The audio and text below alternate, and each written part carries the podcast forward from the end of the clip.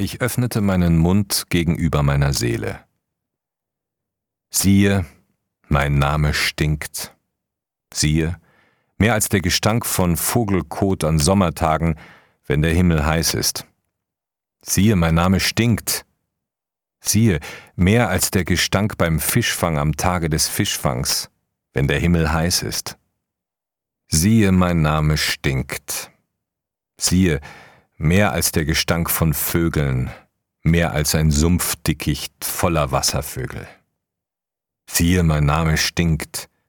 Siehe, mehr als der Gestank von Krokodilen, mehr als beim Sitzen am Uferrand unter einer Schar von Krokodilen.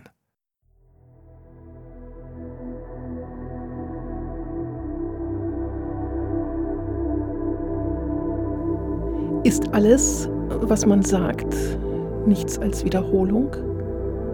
Stimmen vom Nil, damals und jetzt. Eine Gesprächsreihe aus dem Bauch des Ägyptischen Museums München von und mit Ruth Geiersberger und Silvia Schoske.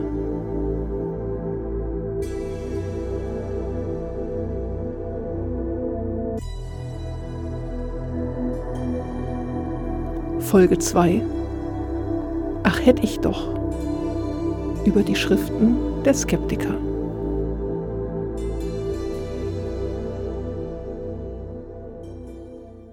Grüß Gott, Frau Schoske. Wir machen heute den zweiten Podcast von unserer Reihe, die wir jetzt genannt haben. Wir haben so ein bisschen hin und her überlegt, wie nennen wir das denn? Und dann sind wir ähm, auf folgendes Zitat gekommen, was jetzt der Titel sein soll für die ganze Podcast-Reihe. Alles, was man sagt, ist nichts als Wiederholung. Und ähm, da springen wir jetzt gleich äh, nach der Jenseitsliteratur vom letzten Mal eben in dieses Zitat hinein, würde ich mal sagen. Und es kommt aus einem Text, der von einem gewissen, ich hoffe, ich spreche es richtig aus, Chacheper Resenep äh, gesprochen ja. wurde. Stimmt das? Ja, ja. ja. sind so Klagen von ihm. Ähm, und ich glaube, in der Zeit, wo diese Skeptiker, es geht heute um die Skeptiker, ähm, zu Wort gekommen sind, und die Texte wollen wir äh, auch heute vorstellen, einige, da glaube ich, gab es ein großes Durcheinander. Da ging es dem Reich nicht wirklich gut. Man nennt es auch die wirren Zeiten. Wenn Sie mir da ein bisschen was sagen, wann war das, was ist passiert? Irgendwie ist alles ein bisschen kollabiert in der Zeit, oder? Ja, also wir haben diese Situation sogar gleich zweimal in der ägyptischen Geschichte. Und die wirre Zeit ist eine etwas altertümliche ägyptologische Bezeichnung, passt aber recht gut. Heute nennen wir das ganz neutral erste Zwischenzeit und das meint die Epoche zwischen dem sogenannten Alten und Mittleren Reich. Das ist in absoluten Zahlen so etwa die Zeit zwischen 2150 und 2050 vor Christus, also gar nicht so lange, etwa 100 Jahre. Und äh, da passiert etwas, es passiert den Ägyptern äh, zum ersten Mal, da ist ihre Welt aus den Fugen geraten. Also äh, es ist eine, eine Zeit, äh, die wohl eingeleitet wurde durch einige ja, Naturkatastrophen, Unglücke, die da so äh, sich geballt haben. Also zum Beispiel äh, blieb die Nilüberschwemmung aus und äh, das führte zu Hungersnöten äh, und ähm, es war ein schwaches Königshaus, das da nicht entgegensteuern konnte. Äh, die Provinzfürsten, die sogenannten Gaufürsten, haben mehr oder weniger die Macht übernommen. Der ganze Zentralstaat und Ägypten lebte ja immer von einer perfekten Verwaltung. Das, das existierte alles nicht mehr. Und die Menschen haben damals äh, tatsächlich ähm, eigentlich nahezu alles in Frage gestellt, äh, was bisher für sie äh, Gültigkeit hatte. Und äh, um das zu beschreiben, jetzt komme ich mal mit einem Zitat, ja. noch bevor Sie damit gespannt, kommen, ja. ähm, habe ich eine kurze Inschrift oder den Teil einer Inschrift aus einem Grab eines dieser Gaufürsten, der so in der achten äh, Dynastie um 2140 vor Christus in Oberägypten äh, gelebt hat und dem zweiten und dritten oberägyptischen Gau vorgestanden ist. Und er formuliert in seinem Grab, das übrigens eines der ganz wenigen dekorierten Gräber aus dieser Zeit ist. Also ähm, wir, vielleicht können wir uns auch nachher nochmal mhm. drüber unterhalten, gerne, was damals ja. mit der mhm. Kunst alles passiert ist. Und da sagt er, meine oberägyptische Gerste gelangte nach Dendera, auch nach Schabbat im Krokodilsgau, nachdem ich meine eigenen Gaue mit Lebensunterhalt versorgt hatte.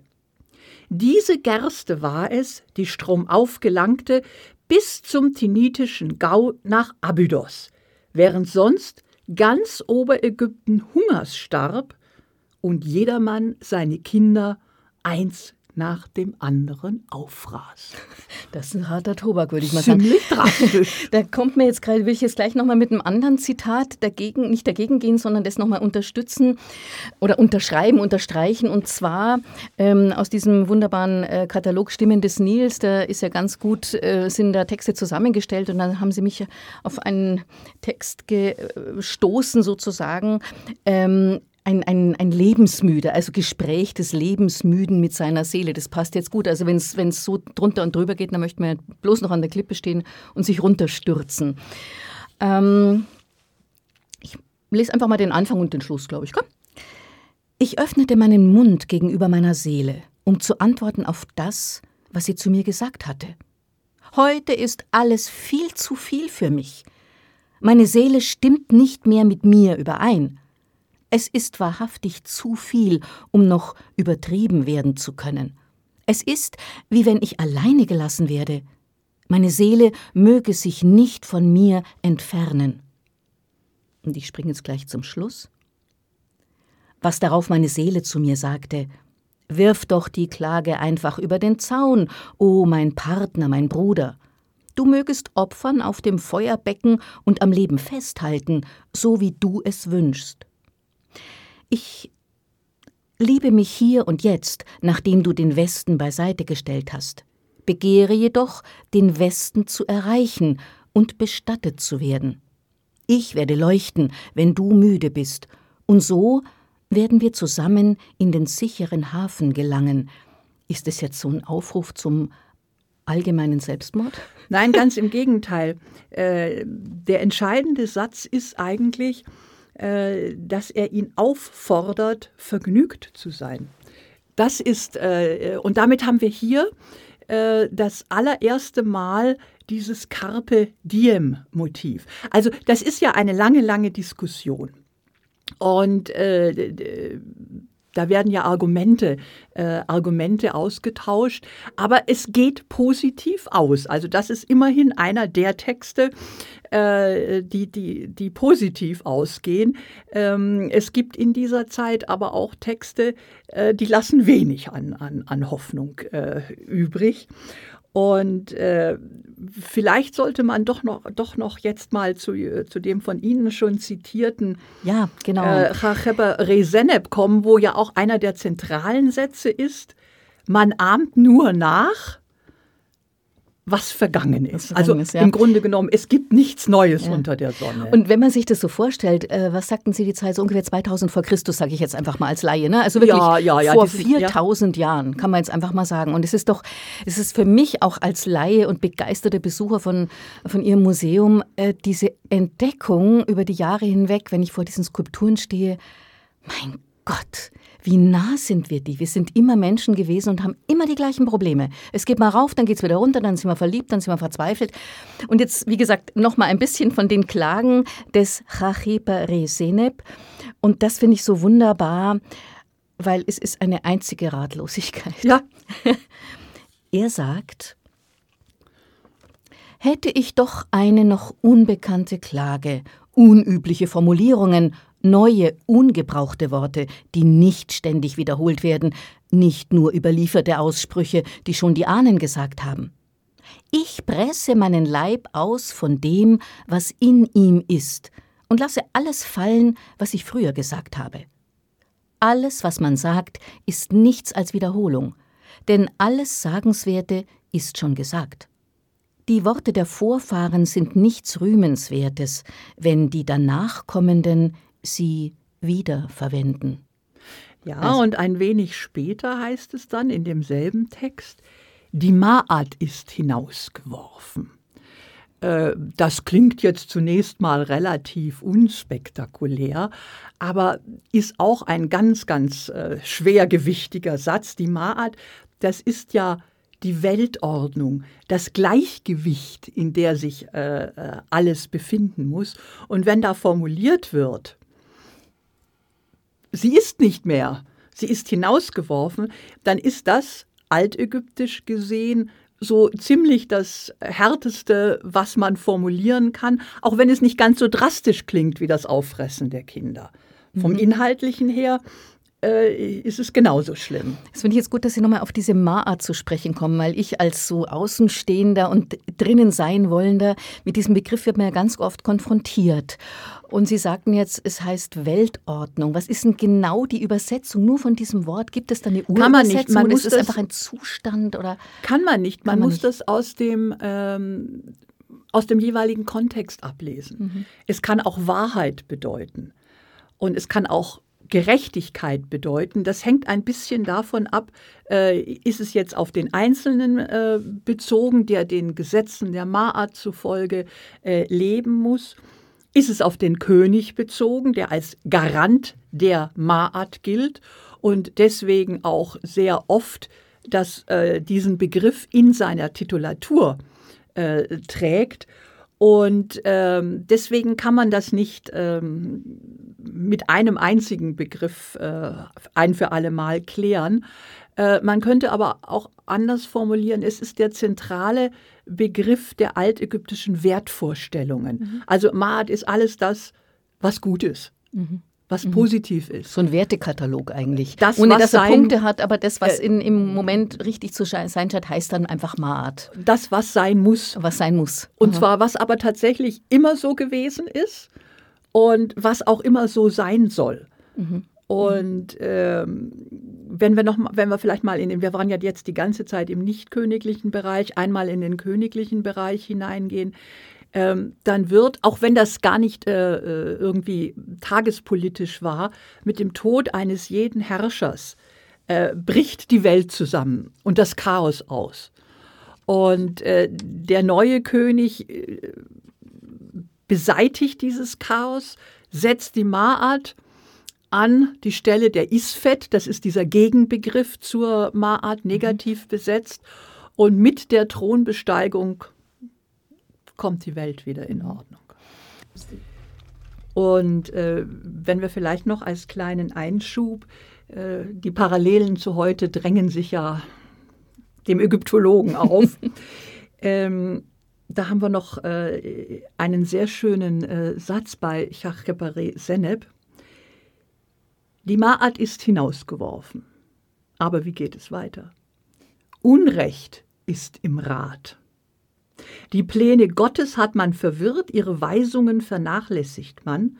Das Land macht eine Krankheit durch, überall herrscht Trauer, Städte und Gaue sind in Klage.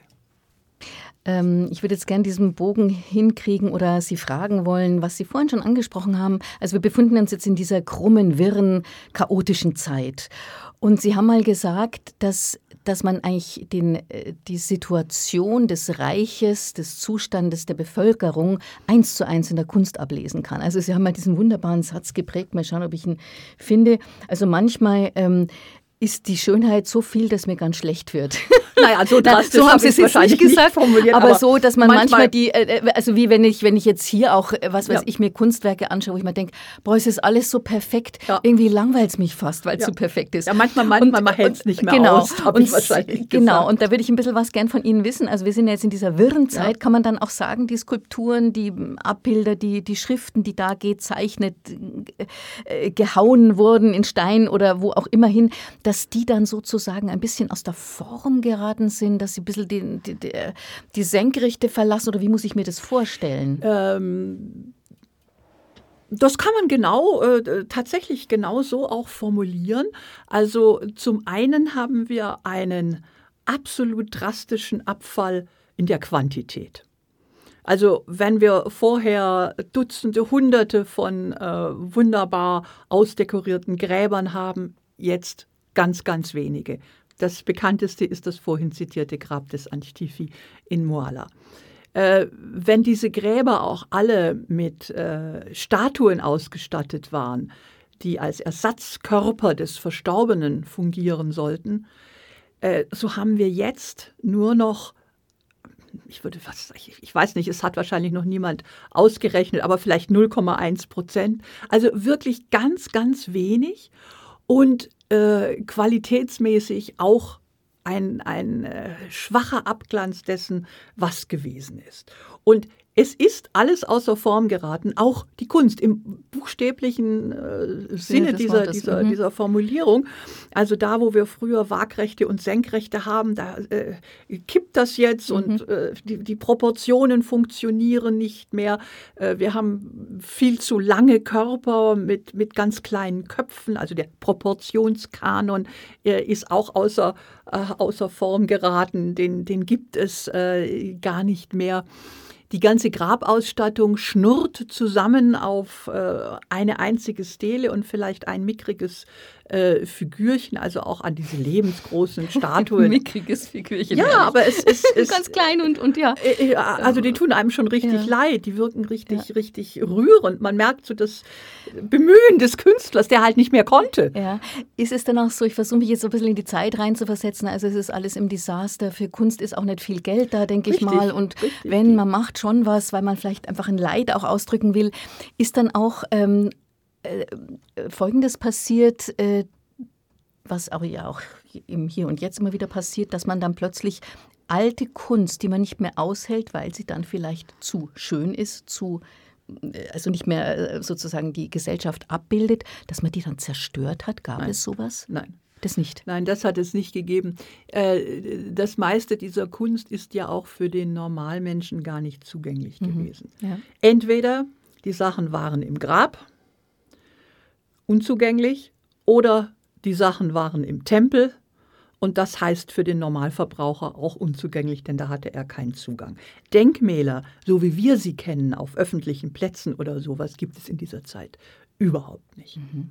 Mhm. Also äh, was man ganz gelegentlich mal findet im königlichen Bereich, ist die Weiterverwendung, die Wiederverwendung, eine Usurpation. Ähm, aber äh, das hat nichts irgendwie mit Denkmalstürmen oder Vernichten das von gibt, Kunst. gab es da nicht. das fand nein, ich jetzt interessant. Das ist eher bewahren, gedacht, bewahren, ja, der, äh, äh bewahren dessen, was der, da ist und der Kunst. Ja. ja, ja, genau. Aber man wurde nicht wütend dagegen. Nein, nein, äh, ja. äh, überhaupt nicht. Aber ähm, vielleicht lassen, darf ich noch mal einen Text äh, zitieren. Mhm. Ähm, äh, wir haben ja gerade eben den König angesprochen. Und diese Skeptikertexte, wie wir sie nennen, befassen sich durchaus auch mit dem König. Und ähm, ich glaube, wir haben letztes Mal bei den verschiedenen Jenseitsvorstellungen das Thema der Demokratisierung mhm. angesprochen. Äh, Soweit will ich jetzt nicht gehen. Ich würde da eher von einer Art Profanisierung sprechen. Ähm, es gibt ähm, äh, einen Text, das ist äh, die Lehre äh, des Königs Amenemhet. Und äh, da wird auch auf ein Attentat angespielt. Der König spricht eigentlich als schon Verstorbene, der diesem Attentat zum Opfer fällt. Und allein die Tatsache eines Königsmordes ist etwas, was gut in diese Zeit passt, weil es auch ganz ungeheuerlich ist. Den König, der im Alten Reich eine äh, ja, gottgleiche Institution gewesen ist. Und äh, er wird jetzt auch fehlbar und damit menschlicher. Also ähm, er ist jetzt ein, ein, ein Individuum, nicht mehr nur die Institution. Und auch das können wir übrigens wieder in der Kunst ablesen, weil, wenn auch mit einer gewissen Verzögerung, äh, die idealisierenden äh, Bildnisse des Königs nicht verschwinden, die bleiben weiterhin stehen. Aber neben diese, äh, neben diese äh, idealisierenden Bilder äh, treten Porträts. Altersporträts, übrigens genauso auch bei den nicht königlichen äh, Personen. Und das ist mit einer gewissen zeitlichen Verschiebung eigentlich als das Ergebnis äh, dieser Wirren und auch dieser, äh, dessen, was dann in den Skeptiker-Schriften formuliert ist. Also äh, dieses äh, Schöne verschwindet sozusagen für eine Weile. Äh, äh, beziehungsweise im königlichen Bereich haben wir jetzt, und da haben wir in München ein wunderbares Beispiel dafür, schon im Alten Reich, das ist so ein gewisser Vorläufer, der König wird jetzt im Mittleren Reich dann einmal jugendlich, und einmal alt. Die stehen auch so nebeneinander, gell? Ich erinnere genau, mich. Genau, aber ja, es, Und, und, und dann teilt es sich auf. Äh Wobei ich finde, Frau Schoske, wenn man immer sagt, und hier die alte Version, die neue, ich so als äh, äh, ja, im 20. Ähm, Jahrhundert lebende, 21. Jahrhundert lebende Person, ich finde die, die, die als alt benannt werden, sehr jung und frisch. Also das ist wirklich sehr, sehr, sehr minimal. Da ist vielleicht mal der Backen, Wangenknochen ein bisschen. Dann was stellen ich, Sie sich mal mit einer Gruppe Kinder davor oder hören Sie den Kindern zu, die sehen das? wenn die eine Führung haben. Echt? Ja, das hat mich immer wieder verblüfft, der ich also mit Kollegen davor stand. Aber Sie geben mir doch recht. Also wir so in unserem Alter, ich finde, das ist. Ich stand so, mit wirklich oder? renommierten Kollegen davor, die dann irgendwann sagten: Ja, Frau Schoske, wenn Sie meinen, wenn Sie meinen, der ist alt, okay, es sei so, ich sehe es. ja interessant. Aber Kinder? gehen Sie mal mit einer Gruppe Grundschulkinder ja äh, äh, davor und, und, und fangen an, so ein bisschen zu beschreiben und fragen dann, und was ist jetzt der Unterschied? Die zerreißt fast. Ja, das ist der Alte und der, der, der, der, ist doch jung. Ja, ja, ja, Wahnsinn, ja. Und äh, äh, das ist genau dieses König als Institution mhm. und König als historische Persönlichkeit, als Individuum. Und man wählt die Altersdarstellung und zeigt damit, und das wäre im Alten Reich noch äh, in diesem drastischen Ding nicht möglich gewesen. Der König ist auch sterblich, wie mhm. jeder mhm. Mensch. Ja, das ist ein Riesenschritt eigentlich, das, ist, ne? das so das zu, ein, zu benennen, auch in der Kunst oder in den Aussagen, ist, weil das ist ja ein gewaltiger, ein gewaltiger. Ja, sonst so ein fließender Übergang gewesen. Ich bin dann Gott eh, oder? Ja, ja. Aber, aber da sieht man auch, dass diese, äh, dass diese Skeptiker-Texte, von denen wir ja sicherlich nur einen kleinen Teil ja. erhalten haben, äh, dass die auch Wirkung gezeigt haben und dass das jetzt nicht irgendwie ich sag mal, vereinzelte Äußerungen eines besonders pessimistischen Zeitgenossen gewesen äh, ist, sondern dass das schon eine, eine Geistesströmung gewesen ist und dass das doch schon. Äh, dass, dass, die Literatur dann einfach auch durchzogen hat, diese, ja, diese ja. Skepsis eben ne, zur, zur Welt ja. und wie geht das weiter, wo kommen wir her, wo gehen wir hin. Sie haben vorhin äh, nur ganz nebenbei das, ähm, den Ahmenemed genannt. Ist es diese kleine Figur im, im Kunstraum 1, den wir als letzten bei der Prozession dann Das ist auch ein Ist auch einer, aber, aber das ist nicht der, den Sie meinten. Nein, nein, das ist Weil das ein, wollte ich jetzt schnell noch nein, nein, das, das war jetzt ein, eine Insider-Bemerkung. Und äh, es ist auch ganz interessant, äh, dass viele äh, dieser äh, Texte, über die wir jetzt gesprochen haben, äh, erstens mal Autoren haben, die wir wirklich benennen können, während andere Texte immer anonym bleiben. Und äh, das später in der Ramessinenzeit, das ist äh, gut 1000 Jahre später, ähm, äh, da äh, ist ein gewisses Interesse an der Vergangenheit. Da wendet man sich auch der Vergangenheit zu, reflektiert die und so weiter. Und da gibt es einige Denkmäler, die die Listen aufführen, auch von berühmten Autoren. Und unter anderem unsere Skeptiker die tauchen dort äh, überall wieder auf. Viele der Texte sind übrigens gar nicht in ihren Original äh, Handschriften überliefert. Das ist ein bisschen ein Problem, deswegen werden die manchmal auch äh, äh, in ägyptologischen Diskussionen hin und her datiert, sondern beruhen, und das zeigt dieses Interesse der Ramessinenzeit, auch an Literatur früherer Epochen, werden äh, im Unterricht abgeschrieben. Der Schreiberlehrling muss diese Texte kopieren. Wir nennen das deswegen auch Schülerhandschriften. Ah, so deswegen, Und deswegen ja. sind die auch manchmal ein bisschen zweifelhaft, weil, äh, naja, was macht ein Schüler? Fehler. Also da tauchen dann irgendwelche grammatikalischen äh, Fehler auf. Äh, viele Sachen, oder es sind nur Ausschnitte überliefert. Manche berühmten Texte der Vergangenheit, äh, äh der berühmteste ist der Sinur, die wurden auch kopiert äh, weil Papyrus eigentlich ein teures Material war, so auf Kalksteinscherben, Ostrakar oder, oder Scherben von mhm. äh, Keramikgefäßen. Und da gibt es dann hunderte von. Und einmal ist diese, diese Passage überliefert und einmal die. Aber wir haben auch wiederum Literaturwerke, die aus diesen alten, berühmten Texten zitieren.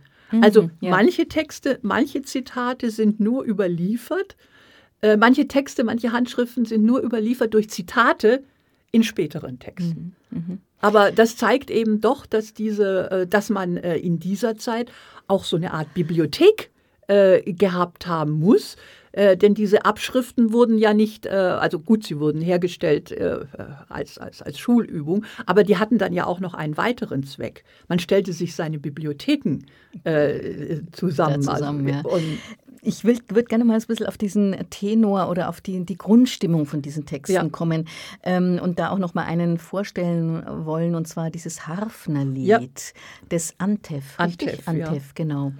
Ähm, wollen Sie da erst was dazu sagen? Also ich will jetzt darauf raus, dass dann immer als Conclusio dann doch so dieses Mensch, lass uns das Leben leben. Ne? Lass uns. Ja, ist es ein bisschen so der Tanz auf dem Vulkan? Das ist tatsächlich das, das bekannteste Beispiel für das Carpe Diem. Das ist schon das ähm, bekannteste. Äh, Sie Motiv. Ja also das greift das Aha. auf, äh, was Sie vorhin aus dem Lebensmüden zitiert haben. Ja, ja.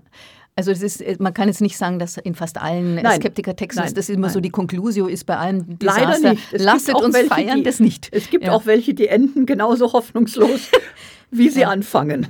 Oh ja, aha. also wie gesagt, kann man sich dann nur die Kugel geben oder, oder den Sprung. Kugel hat man ja damals noch nicht gehabt. Sie wollten ein Zitat vortragen. Genau, von, aus diesem Harfnerlied des Antef, eben wo es dann eben auch wieder zu diesem Aufruf geht, Mensch, lasset uns das Leben genießen im weitesten Sinne. Ich springe einfach mal so in die Mitte rein, würde ich sagen.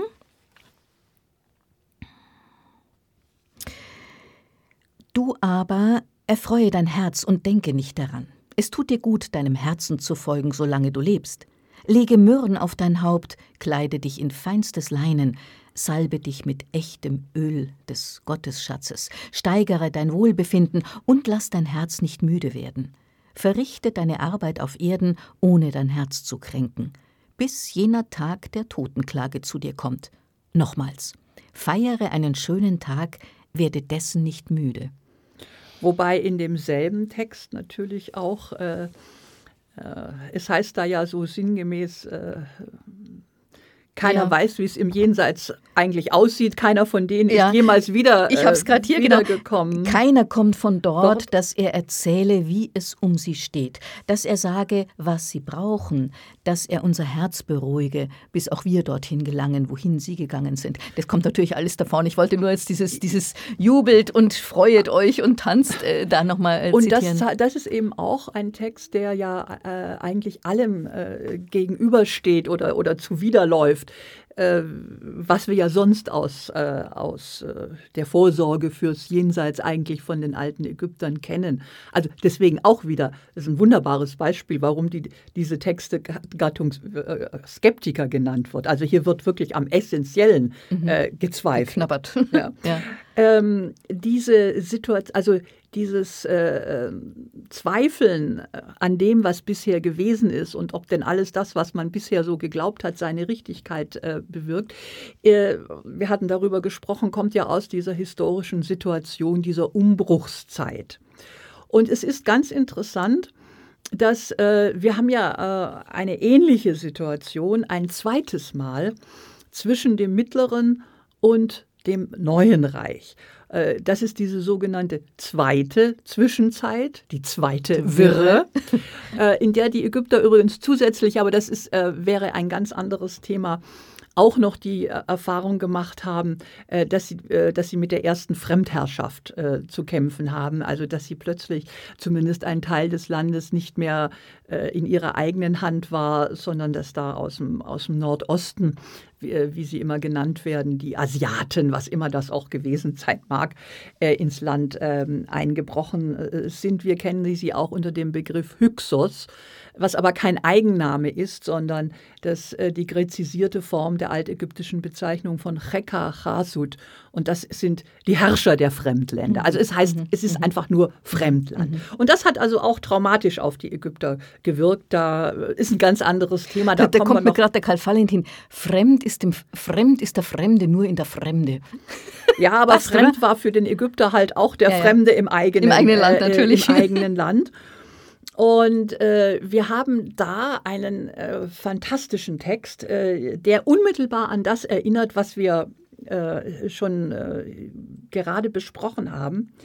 Und äh, dieser Text, das sind die, die Klagen des Ipuwer, also auch wieder einem bestimmten Menschen zugeordnet.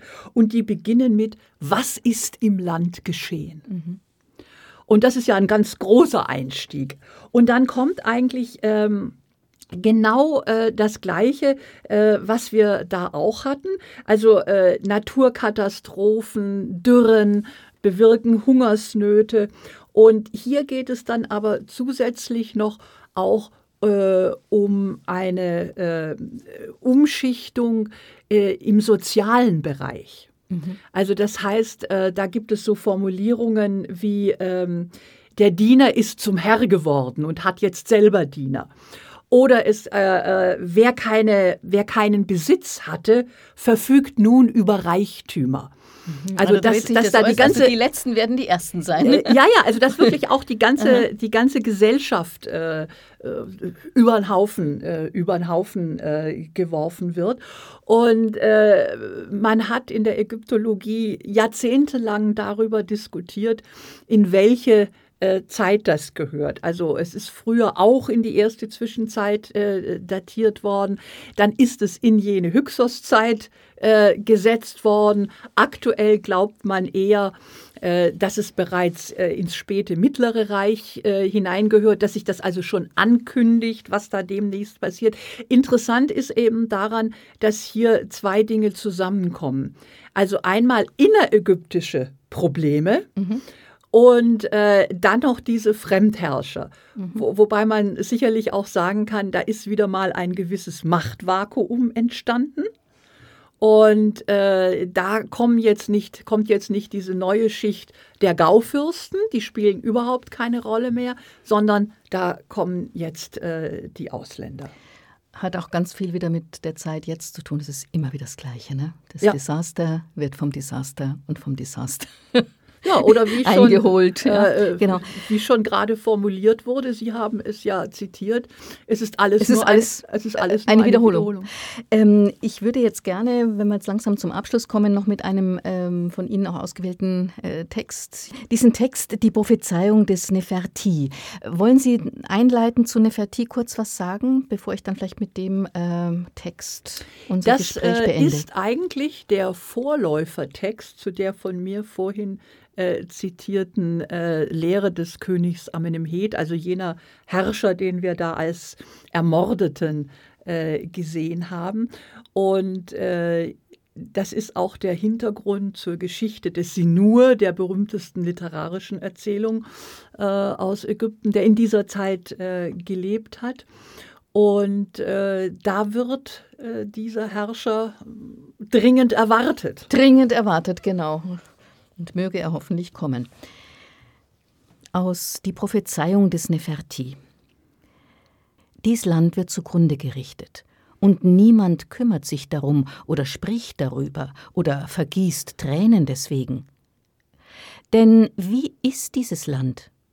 Die Sonne ist verhüllt und leuchtet nicht mehr, dass die Menschen sehen können, aber man kann nicht leben, wenn Wolken sie verhüllen und ein jeder taub ist wenn sie nicht da ist. Ich zeige dir das Land in schwerer Krankheit. Was nicht geschehen durfte, das ist geschehen. Man wird Kriegswaffen ergreifen, so dass das Land im Umsturz lebt. Man wird Pfeile aus Kupfer machen und Blut für Brot fordern. Man lacht mit bitterem Lachen. Man wird den Tod nicht mehr beweinen und nicht mehr fasten um einen Toten, denn ein jeder ist nur mehr mit sich selber beschäftigt. Aber ein König aus dem Süden wird kommen. Ameni mit Namen, der Sohn einer Frau aus Nubien und ein Kind Oberägyptens. Er wird die weiße Krone ergreifen und er wird die rote Krone tragen. So wird er die beiden Mächtigen vereinen und er wird die beiden Herren zufriedenstellen nach ihrem Wunsch. Freut euch, ihr Menschen seiner Zeit, denn dieser Sohn guter Herkunft wird sich einen Namen machen, bis in alle Ewigkeit.